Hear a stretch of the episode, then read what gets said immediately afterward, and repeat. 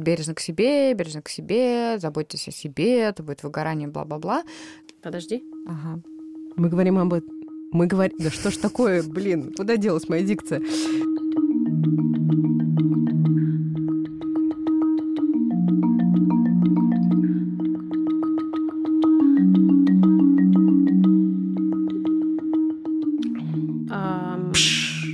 Вы слышите звук этой спички?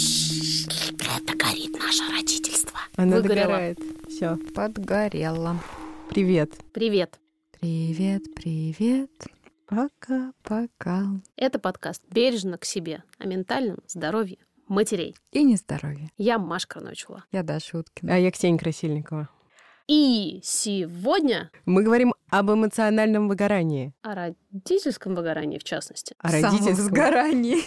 эмоциональном выгорании. Блин, какая Да. неудачная шутка в этом году. Если я правильно понимаю, выгорание как таковое часто путают с депрессией Мгм. Или смешивают их в одно. Да, объединяют это понятие. Ну и часто. вообще, откровенно говоря, выгорание применительно к родительскому опыту не так давно Мгм. стали применять. все таки да, это обычно Да, было в формате каких-то помогающих профессий. да. Типа И, психолог. собственно, профессиональное выгорание даже включили в, в МКБ как диагноз. Да, выгорание официально признано заболеванием и включено в раздел проблемы, связанные с занятостью или безработицей. Определяется как синдром, возникающий в результате хронического стресса на работе, Ага. С которым не удалось справиться. Да. Среди основных симптомов новой болезни чувство истощения, психологическая отрешенность и появление негатива или даже цинизма по отношению к работе, а также снижение производительности труда. Да, все Это верно. портрет москвича, мне Да, кажется, сейчас все верно. Диагноз называется эмо- эмоциональное выгорание, но он применяется именно к профессиональной среде. Все понятно, Вот так. все понятно.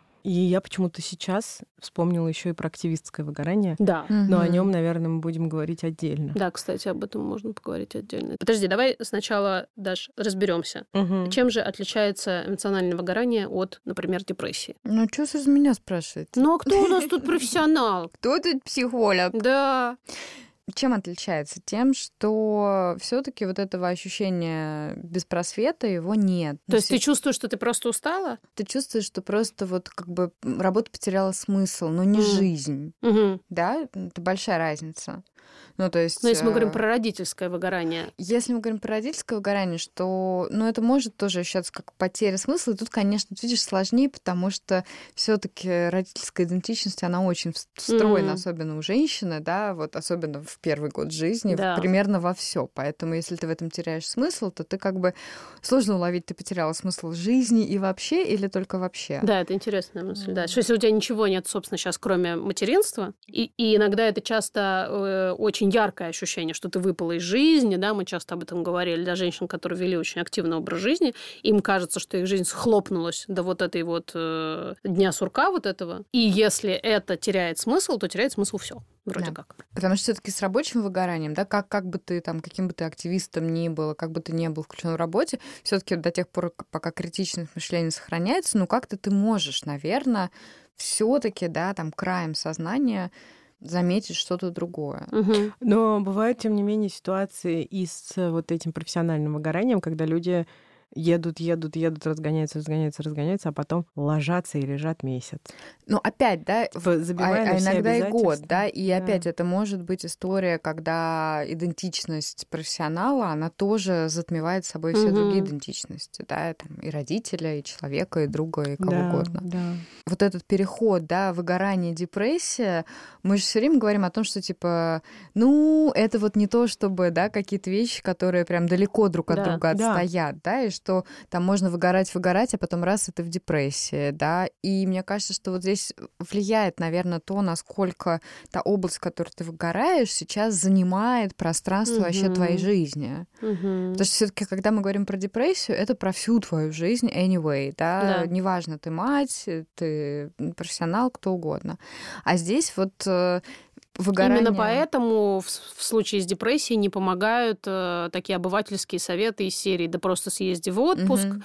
а, «да просто, Полежи, я не знаю, отдохни. или наоборот, выйди на работу э, из декрета, и все. Но прикол-то в том, что с выгоранием просто съездить в отпуск на неделю, например, или на две не помогает Мгм. обычно. А вот на месяцок уже может помочь. Да, Да. Но Да. кто Спойлер. себе это может позволить? Вот Тот, кто, именно. наверное, и раньше не выгорал. Да. Да.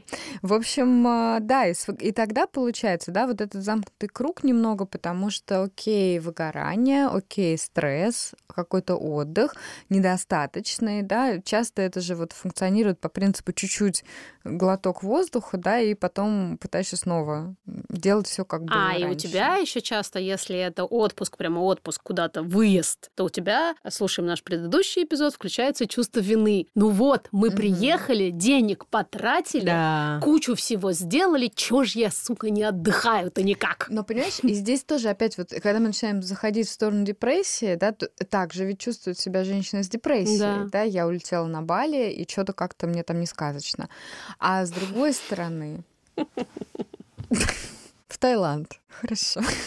Можно с выгоранием поехать отдохнуть, испытывать чувство вины, как бы и не отдохнуть, и продолжить выгорать дальше. Можно с депрессией и продолжить быть в депрессии, да, потом обнаружить, что отдых не помогает. То есть это какие-то опять такие очень, как будто звучат для меня сейчас как перепутанные вещи. Ну, смотри, вот у меня была такая э, метафора в голове про выгорание и депрессию. Скажи, насколько она похожа на правду про гастрит и язву. Мгм. что это, в общем-то, звенья одной цепи, и действительно очень похожие между собой штуки, но только когда у тебя гастрит, тебе может помочь диетическое питание, если ты берешь все это дело под контроль, там меньше, не знаю, нервничаешь, больше сидишь за своим рационом, и окей, все может устаканиться на Мгм. некоторое время, Мгм. может потом опять рецидивировать. Но если ты не будешь делать ничего, то вероятнее всего И гастрит... продолжать. Да, и, и продолжать, Экспо- собственно. экспозицию к тому, что разрушает твой желудок. Да, например, беспрерывно есть джанк-фуд э, и пить колы и вот это все, то рано или поздно, скорее всего, это перейдет в э, язву, которую уже диетой не вылечишь. Мгм. Да? Похоже на то, как между А, собой. Ну, язва, я правильно понимаю, что она может без гастрита у тебя типа сразу на- начаться? Ну, Не разбираюсь в этих. не, не, не совсем. Ну, как бы Не язва знаю, просто вот прямо казалось. с потолка не берется. В Ну, смысле, это подходит, один и ладно, тот же, одна и та же подходит. бактерия. Подходит, да. берем. Ну, Я да, язву тут берем. Ремарка, мы не врачи. Да. Но метафора, мы- и вот мне кажется, очень подходящая. Я бы тоже, если бы у меня была такая фантазия, как у тебя, я бы тоже ее придумала. Давайте, как говорил мой учитель географии, еще более четче. Если это штука выгорания, уже даже есть в МКБ, какие у нее характерные проявления, у него характерные проявления? Да, я же тебе прочитала в начале подкаста. То, что на сайте ВОЗ, Ну, ну, это же вроде как применительно к профессиональному выгоранию, которое случается на работе. А как в родительстве, при том, что... Ну, мне кажется, всё то же отпуск самое. Смотри, декретный. Ощущение мотивационного или физического истощения. Мгм. Да, Тебе- то есть, ну, как бы это важно, да, что вот здесь звучит слово истощение, а не Да. усталость.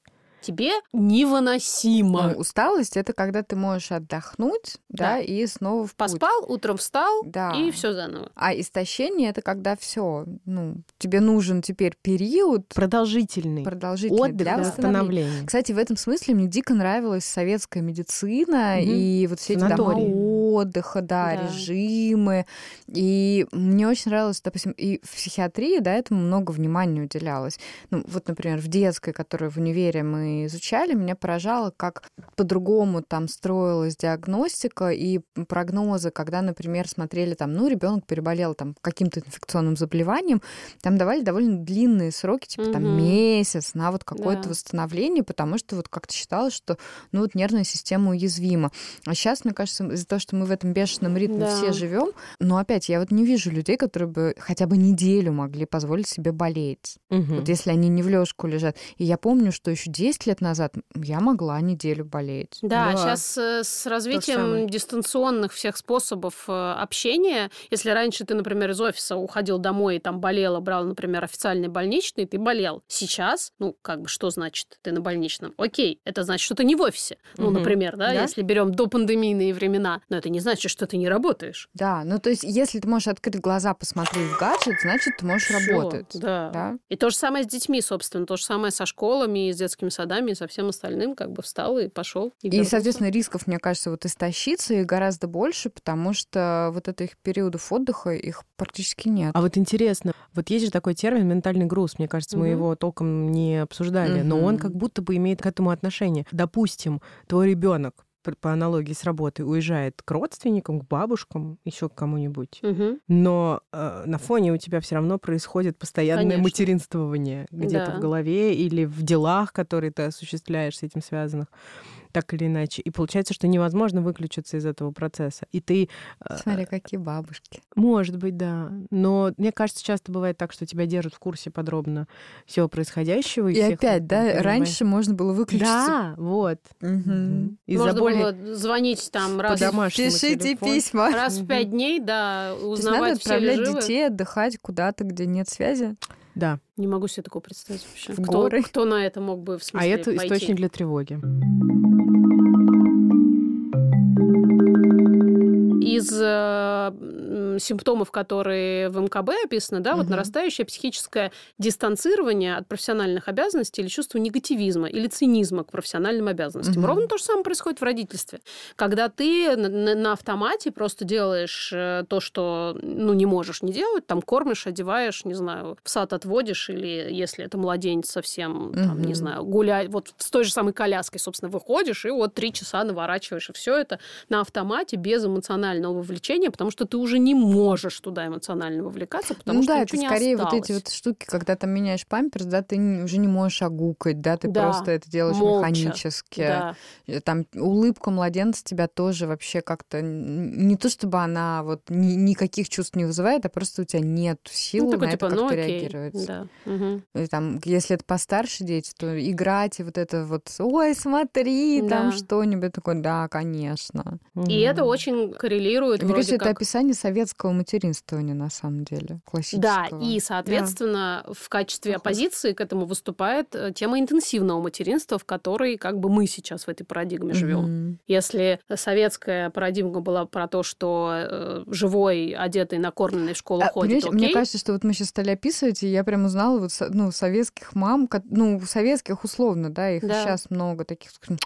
Ну, чё ты, давай. Когда, в принципе, какая-то радость от взаимодействия с ребенком, это пространство несуществующее. Ну, не предполагается. А что там радоваться-то, ну как бы? Ну, то есть это вот как раз перманентное истощение такое. Да. А сейчас мы опять пришли к истощению, но только с другой стороны. Потому С что... радостной. Да, потому что мы должны так сильно радоваться от этих Всему. пяточек и макушечек, Да. что просто уже в А какой-то момент... от игр. От развития ломит- мел- мелкой моторики. Ну, так ведь- улыбки. Ну так это ведь это же очень связанные штуки. Мы, мы к этому пришли из той точки, где нам никто как бы не радовался. То есть мы выросли без этих вот огуканий, улыбок, иг- игр и всего остального. Мы как бы были отдельные, открепленные. Выросли, родили своих детей, и тут вдруг откуда-то должны научиться любить, огукать, играть и целовать пяточки. Ну, я, конечно, не говорю, что все так прям совсем печально. Естественно, я утрирую, но по сути, если мне никто никогда не улыбался, не огукал, не любил, Вот, не понимаешь, для целовал, меня есть разница между вот этой как бы культурной практикой материнствования, да, где вот это поведение такой изможденной матери норма, но внутри этой практики, да, все равно есть изможденная мать, которая сохраняет, мне кажется, какой-то эмоциональный теплый контакт, да, а есть та, которая вот вообще не в контакте. И когда мы переносимся вот в эту точку интенсивного материнствования, то там то же самое, да, то есть Мгм. есть матери, которые интенсивно материнствуют, и они в каком-то теплом контакте, Да. а есть те, кто э, как бы формально, да, все галочки проставлены, но вот этого с настроя с ребенком его не происходит, да, но это вот массаж через крик или, ну, ну, куча разных практик, да. Ну и, не там. про... и, собственно, и, и истощение происходит тогда, когда ты не получаешь обратно от ребенка, вот ты с ним там в удовольствие огукаешь, играешь, все это делаешь, и тогда ты часть хотя бы энергии получаешь обратно от того, что тебе это в удовольствие. Ну. Или если ты это делаешь формально, то ты только отдаешь и ничего не получаешь. И тогда выгораешь на раз-два. Вопрос, да, во внутренней capacity, вместимости вот этого контакта вообще, мне кажется. Я просто со своей позиции смотрю, для меня много контакта с кем угодно Мгм. тяжело. Опять, в моей жизни я контактирую вообще, в принципе, только с людьми, которых я люблю, в 99% случаев. Мгм. Но даже с людьми, которых я Мгм. люблю, много контакта может быть тяжело. И тогда тоже может наступать выгорание, Да. просто потому что это much. Ну, вот пачка юбилейного, который ты никак не можешь проживать. Ну и, и да, третий пункт э, в МКБ – это снижение работоспособности. Собственно, из всего этого получается, что ты выгораешь, выгораешь, выгораешь, и в какой-то момент уже не можешь исполнять Плохой свои вот эти винтик. да, А мне кажется, что- родительские обязанности, как Да. надо. А еще, например, раздражение. Или это же не только всегда безэмоци- безэмоциональность. Мгм. Еще бывает вот это Конечно. какое-то глухое раздражение на ребенка, которое тоже может быть сигналом о том, что спичечка-то тлеет. Но здесь вот смотрите опять, да, как интересно, что очень многие симптомы, да, то есть как это проявляется в поведении, у выгорания и депрессии, откровенно говоря, похожи. Мгм. Мгм. да? И тогда получается, что мы снова приходим к тому, что главный маркер, как иногда, кстати, для постановки диагноза БАР, да, что делают, дают антидепрессанты, смотрят, что с человеком М. будет. Уходит в маниакальное состояние, значит, БАР. И здесь то же самое, да, эм, по факту того, как работает отдых, Мгм. можно теоретически начинать думать о том, это все таки в какую сторону, выгорание Да. или депрессия. Да, ну мы Да, вот часто это об этом и говорим, кажется. да. И получается, что по большому счету, да, даже если там я приду к психиатру, наверное, с чуть большей вероятностью человек заметит разницу, потому что все же, если мы говорим вот про депрессию, то, ну, наверное, будет еще такое изменение мышления, да, может быть, изменение даже внешнего вида. Опять вот когда практики много видят людей, да, с определенными нозологиями, появляется телесное очень М. ощущение, да, и человек, может, говорит как бы словами одно и то же, но просто чувствуешь, что вот тяжеловато здесь. Ну да. Да, наверное, и потому, что человек говорит, это тоже как-то сравнительно для опытного человека несложно. Что может как раз совпадать? Тут, мне кажется, вот как раз как больше, Ну- как, как мыслит, как, как выражает свою мысль, с каким темпом, как Мгм. переключается, Мгм. на чем фокусируется, фиксируется, какой вообще анамнез, да, то есть как было раньше, как теперь. Тут штука еще такая, что ведь с выгоранием очень редко кто дойдет до врача. Ну, пока оно на тело не начнет. Ну вот, собственно, я к тому, что в основном психиатры все-таки видят людей, по крайней мере, у нас, где не принято, в принципе, ходить к психиатру. Это не там, даже не стоматолог и не гинеколог, к которому мы худо-бедно научились ходить регулярно. Ну, кто научился. Ну, кто-то да. научился. Я говорю худо-бедно. Некоторые из нас. Поэтому чаще всего психиатры видят э, людей уже в так себе состоянии. А с выгоранием все просто привыкли жить.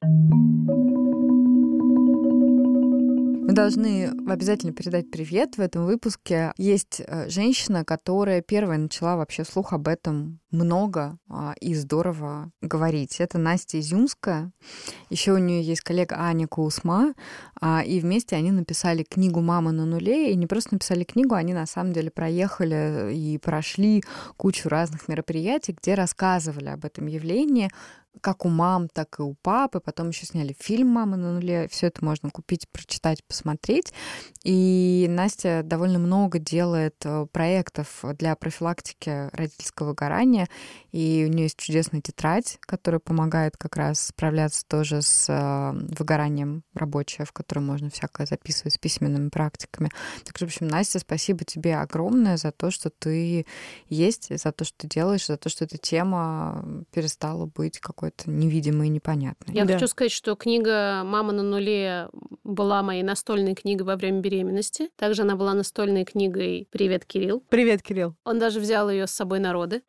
Э, Даша даже за- запечатлела это. А еще я хочу сказать, что когда я ходила, вот наворачивала эти канонические круги с коляской по своему поселку, и мне было очень-очень плохо, лекции, которые есть у Насти в рамках проекта Family 3, реально помогали мне держаться. Я часто думаю, что когда нам пишут, что наш подкаст — это вот какая-то спасительная шлюпка вот в этом море непонимания и неведения вообще, что происходит в твоем новом этом материнстве, а вот наши голоса. Вот так для меня были голоса проекта Family 3, где была какая-то вот эта вот альтернативная э, сторона идеи, что все должно быть классно, здорово, сильно получается, все с улыбкой на лице и такие, и вперед и с песнями.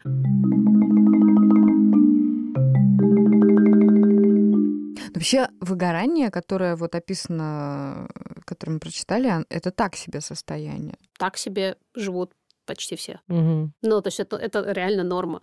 Да, но получается, что выгорание это, вот сейчас поправьте, если я ошибаюсь, это в любом случае результат какой-то интенсивной деятельности, потому что же сам Мгм. термин выгорание, он связан с активистской как Мгм. раз Да. какой-то, да, работой. Мгм. То есть, Ну, с помогающими практиками чаще всего, да, Мгм. которые э, Да. свидетельствуют много интенсивных эмоций. Мне кажется, что событий. отчасти выгорание, да, которое как бы изначально да, описывалось, оно про свидетельствование травматичного опыта. Там это как бы словами не сказано, но если мы говорим про помогающих практиков или про активистов, ну от чего люди-то Да. выгорают? От того, что просто бесконечно, бесконечно, бесконечно. И вот то, что мы с утра обсуждали, да, что мы занимаемся вот сферой ментального здоровья матерей, и к нам, ну, как бы с, с разных сторон прилетает, что Да. а еще вот это, и Мгм. вот это, и вот это, и вот это, и, ну, очень сложно оставаться в стабильном состоянии. Ты бывает. становишься такой точкой входа для боли Да. снаружи. Я тут, кстати, на терапии это обсуждала. Мне моя терапевтка сказала, но она не так сказала, я сейчас своими словами говорю, что у вас искаженная, например, картина того, что вы видите, из-за того, что. Мгм. ваша Да. информационная поле. среда, например, в Да. отношении материнства, она очень определенная. И я почему-то раньше как-то подробно об этом не задумывалась. Но вот получается, что активистское выгорание чем-то сродни векарной травме, да, А, то есть э, травме свидетеля, и Мгм. это тоже вполне описанная, вполне конкретная вещь, которая с людьми случается.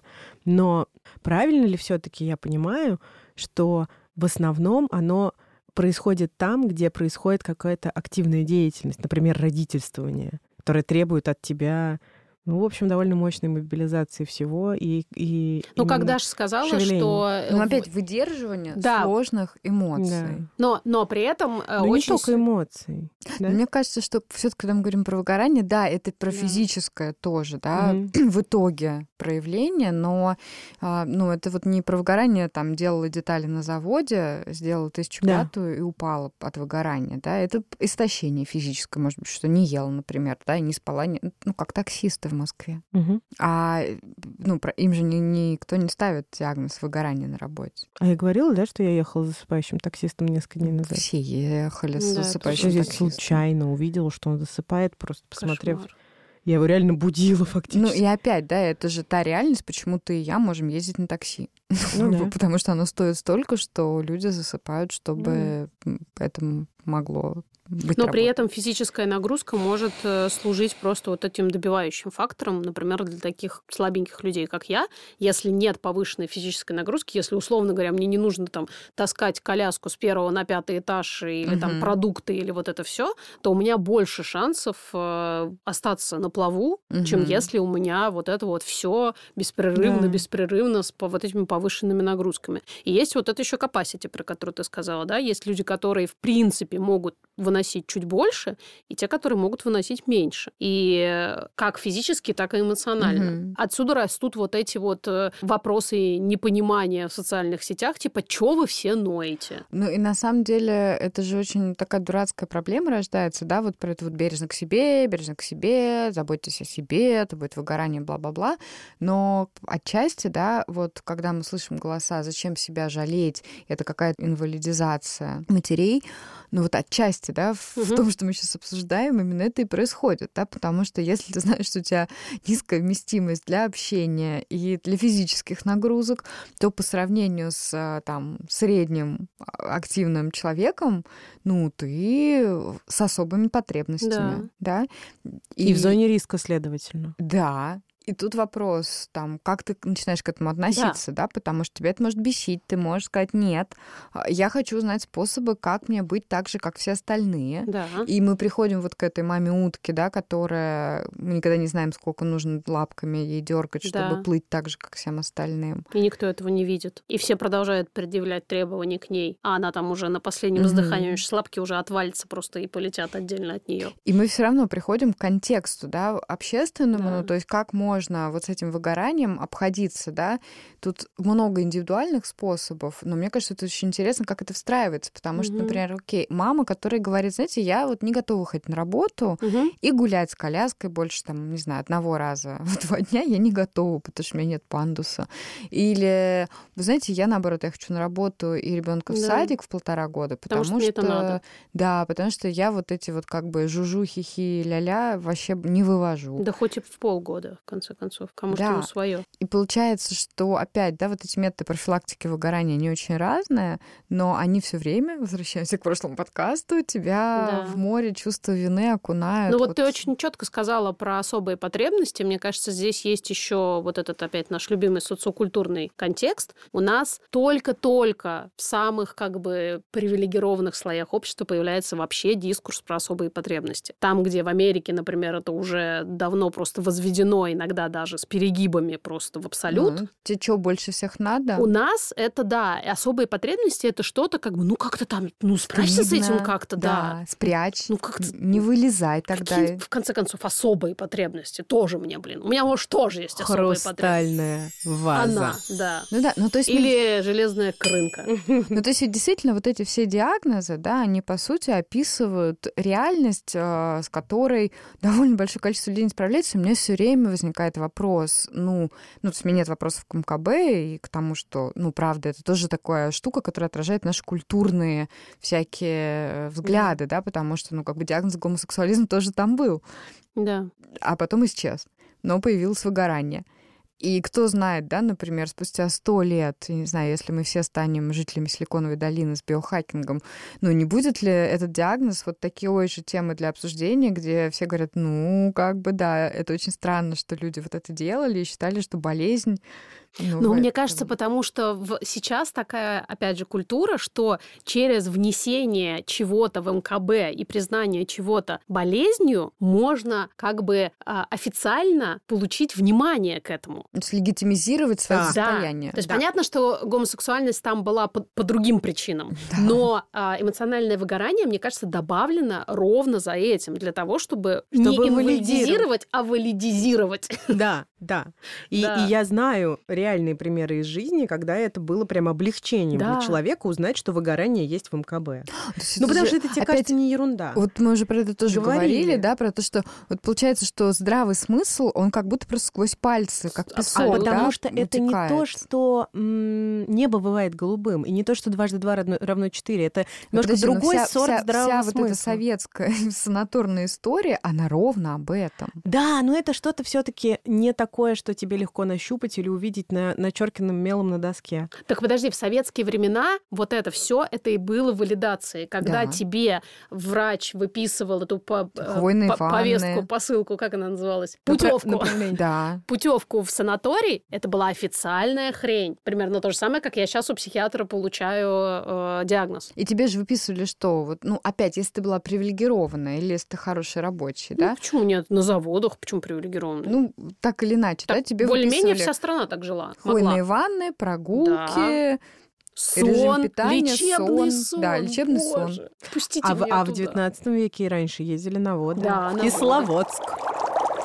И причем они сколько они там времени А некоторые проводили? в Швейцарию. Да, Это кто в просто Швейцарию? охренеть. Они Я когда читаю могли биографии, поехать. да, просто what? Отдыхать. Ага. А если заболел, не дай бог, чем-нибудь, вообще оттуда не вылезали. Да. Так что, как обычно, при всех преимуществах э, цивилизованного мира, который есть у нас сейчас, у нас отобрано что-то очень важное. Не, ну как отобрано? Может, у Корновича в Луа и отобрано, а вот у моих крестьянских родственников явно никаких вод не отбирали, потому что они туда не ездили. Они просто... Нет, ну подожди, они потом, умирали когда... в 40 и 50. Когда всех на заводы ты отправили, санаторий был? Был. Ну тоже он был не для всех, ну мягко говоря. И это странно, но невольно напрашивается вывод о том, что динамика современной жизни, вся эта глобализация и все это отдаление одновременно с этим сближение и высокий темп создает нам кучу новых проблем. Ну, да. А с другой стороны, вот я сейчас думаю, что получается как бы выгорание — это воды для бедных. Что для бедных? Воды? Воды, не роды. Ну вот, понимаешь, в смысле, раньше... ну, упасть в выгорание ну, это то как есть- поехать отдохнуть. Ну, то есть поехать отдохнуть, да, на воды могли себе позволить очень А, маленькое типа, количество людей, пока остальные были вообще-то крепостными крестьянами, да. Потом они были колхозниками. Колхозники не ездили в санатории, это я вам точно могу сказать. Но ездили в санатории там, научные работники, рабочие заводы, да, Да. пролетарии начали Да. ездить. Сейчас у нас история, что кончились даже санатории, ну, как бы по большому Да. счету, да, но у нас есть теперь МКБ с выгоранием. И теперь даже в некоторых странах, например, тебе могут дать отпуск, да, потому что у тебя выгорание. Зачем нужен этот диагноз? Да, Чтобы можно было конечно, оплачиваемый да. отпуск получить. На, тогда расширяю твою мысль. Выгорание — это либо санаторий, либо Кисловодск, воды. Да? Мо- Можно мне вернуть воды и забрать МКБ? Кстати, да, мне тоже нравится. Я бы лучше на полгода на воды поехала, ей-богу. Заберите все мои диагнозы. Но еще знаешь, чтобы не взять с собой туда чувство вины да. за то, что ты на полгода едешь. Но Вот. опять, а тут мы приходим к культурному контексту. Понимаешь, Мгм. когда ты, например, Мария Карначуло, а Мария Карначуло отправляется на воды, потому что зимушки в нашем э, имении очень суровые. И Что её ты навешиваешь на не неё подходит контекст? Нет, подожди, я напоминаю, что это моя э, замужняя фамилия. Но это не важно. А мои э, корни, они как бы... Да. Давай не про Марию, про Кирилла говори. Кирилл, Вот да, он, Кирилл, да. Кирилл, Привет. Привет, Кирилл. мы тебе тут путевочку на воды присматриваем. Да, Надеюсь, да, воды да, да, Таиланда Да, да, или. Тихого какого-нибудь. Там вот, да. Но там были свои проблемы. Революция, знаешь ли, Да, всех постреляли, да, так что тоже так себе. В общем, как бы так нам вернуть воды, Заводы-то пришлось чтобы, расплатиться. чтобы заводы Кровью. не расплачиваться кровью, а только кровными. Прекрасно. Так про лень и жалость к себе все-таки, что можно или нельзя? Профилактика ли это выгорание? Или наоборот туда смазываешь себе подсаночками-то? Мне кажется, не столько лень, сейчас, может, глупость скажу, сколько сознательная профилактика, сознательный отдых. Ну, лень это часто ведь что бывает? В смысле, что мне лень, я не могу себя заставить что-то делать, это часто сигнал того, что у тебя вообще-то просто Знаешь, ресурсов Мне-. Потому что лени не существует. Мне кажется, Да. что ну вот насчет лени не существует тоже вот как Ленина бы- не Мне, мне- мне существует. близко, что лени не существует. Да, Прям потому что у меня есть близко. ощущение, что люди, которые вообще парятся А Ленин над идеей, э, существует ли лень, можно ли лениться, это обычно люди, которые вообще не очень ленятся. Потому что я, я знаю, например, в своей богемной как бы, части жизни людей, которых вообще не беспокоит вопрос, существует ли лень. Они прекрасно да. умеют заботиться о себе, но проблема, да, она с обратной стороны возникает про непереносимость вообще каких-либо препятствий, да, и про непереносимость фрустрации. То есть здесь вопрос в поиске баланса, как обычно, потому что, ну, э, может быть, да, если мы говорим про лень, которой нет, она тебя оберегает, она себя жалеть. Я вот как-то очень размышляла над нашими многочисленными комментаторами, да, которые говорят, что это вредно. Мгм. И, ну вот, действительно, да, когда совсем мы оказываемся в среде, которая никак нас не стимулирует, ну там у тебя есть еда, у тебя есть психический какой-то комфорт и физический комфорт и прочее, прочее, бывает очень сложно что-то делать, Мгм. да, многим людям, вот не вам. Вам- Потому что я говорила, Вас- все люди ленивые твари. Да, точно. Если их не стимулировать, я же говорила. Вот, ты была права. Тут вопрос в том, что ты совершаешь какое-то усилие, и какой ценой, ну, тебе это дается, да? Мгм. И опять даже вот про тех людей, которые, ну, как бы очень ленивые и богемные, да, чаще всего ведь это довольно травмированные, э, раненые и вообще искаженно развивавшиеся всю свою жизнь люди, которым, правда, те какие-то там усилия, которые, допустим, вам даются легко, и вы от этого не разрушаетесь, да, а они от этого разрушаются Мгм. на неделю, на месяц или на год.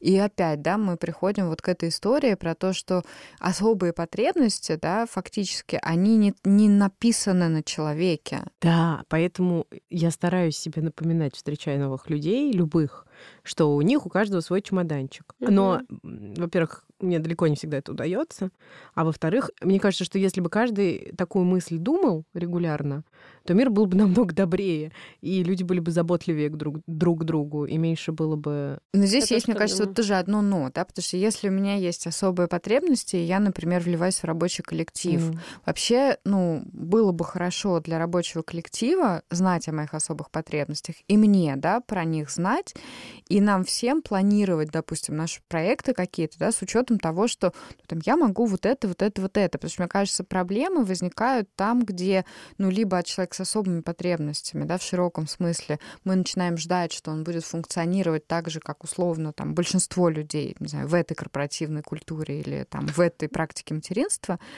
либо наоборот.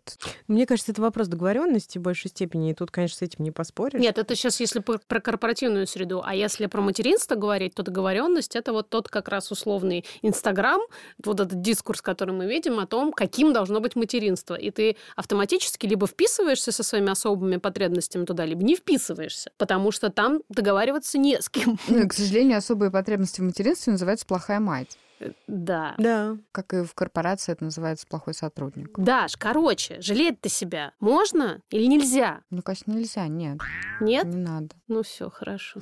Отлично. Себя можно жале. Желейный медведь Валера. Соберитесь, короче, тряпки все. С вами был подкаст о ментальном здоровье матерей. Вот так вот неожиданно закончил. Сегодня это был подкаст совсем о ментальном нездоровье матерей. Да, хватит себя жалеть. Об особых потребностях матерей. Да. Да, Кстати, интересно, какие, какие свои особые потребности вы замечаете? Может быть, вам надо, там, не знаю, спать 10 часов, а кому-то, может быть, надо гулять, а кому-то, наоборот, не гулять. Расскажите, мне вот очень интересно про, ну, правда, про какие-то вещи. Я уверена, что через несколько десятков лет это будет считаться особыми потребностями, потому что мы идем к все больше индивидуализации, да, а, в культуре. Кастомизации, Очень- да. вот да. очень И интересно. ты будешь такую анкету заполнять, например, Да. при входе в роддом. Да И тебе потом программу будут составлять. Нет, ты будешь Или- заполнять на этапе, когда тебе будут разрешать или не разрешать рожать. Извини. Я только что хотела сказать, что мы в антиутопию переходим Да, сейчас. но я думаю, Да. будет примерно так. Ну, слушайте, ну- мне вот помогает, я хочу сказать, жалеть себя, как я уже говорила в прошлом эпизоде. Это помогает тому, чтобы быть более продуктивной, как ни странно. Если я себя немножко Да. пожалею, то дальше, вместо того, чтобы сразу пинать, то после этого я как-то говорю, ну ладно, пойдем делать. Мгм. Тогда как если я себе говорю, что ж ты за тварь такая ленивая, ну-ка быстро собралась и пошла делать, А, теперь ты мне говоришь. себе себе. Не, а теперь начала говорить мне уже второй подкаст. Что такое? Я себе говорю. Так вот, если я себе, Даша, говорю, что я тварь ленивая, ну-ка быстро пошла сделала, после этого включается просто чудовищное сопротивление, хотя мне казалось, что у меня сил уже нет, а там ого-гошечки какое сопротивление выходит. Поэтому, если я хочу что-то сделать, я поняла уже, нужно сесть и себя хорошенечко пожалеть, может быть, даже поплакать, по головке погладить, а потом я иду и все делаю. Так что мой ответ все таки жалеть себя можно, иногда даже нужно. Мой ответ тоже. Меня не спрашивали, но... Не спрашивали, отвечаю. Но хорошо, что ты это сказала, Да, можно. Можно себя жалеть. Даш. Но все таки может, чуть-чуть можно? Даже если ты А тварь вы- ленивая и дрожащая. А что вы меня спрашиваете? Ах ты моя бедная тр- ленивая тварь. Потому что я уже ответила. Тваришка ты моя. Ксению не спрашивали, но она тоже ответила. А Поэтому я осталось ты. промолчу. О, Загадочно, воздержалась. загадочно промолчу. А Даша Я воздержалась. промолчу и вот э, погуглю билеты на Слушайте в воды. следующем эпизоде подкаста «Бережно к себе». Как это называется в сторителлинге в сериалах? А, Что? Клиффхенгер. Клиффхенгер. Вот. Вот. Оставим это как клиффхенгер. И мы вас обнимаем. Пока. Пока. Пока. С приветиками из Кисловодска.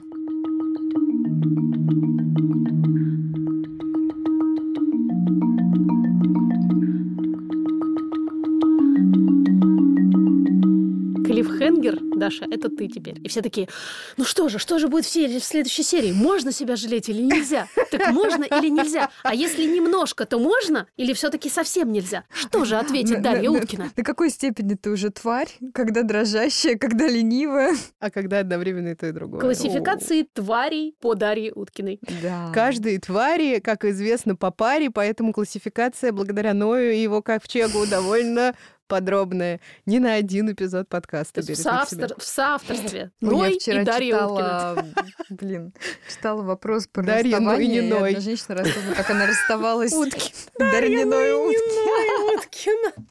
А игри. Это гениально. Дарья Клиффхенгер Уткина. Я должна отправиться тогда в круиз, мне кажется. На воды. Да. Отлично. Такой Круиз на лодочке. Ну, понимаешь, тебе надо большую толпу с собой взять. Вот. Это не проблема. Да? А ты же устаешь. Но я возьму детей. Нет, уже... у нее будет отдельная каюта, она там сядет, Конечно. будет от всех закрываться, а толпа буду, пусть... Я там не буду ныть.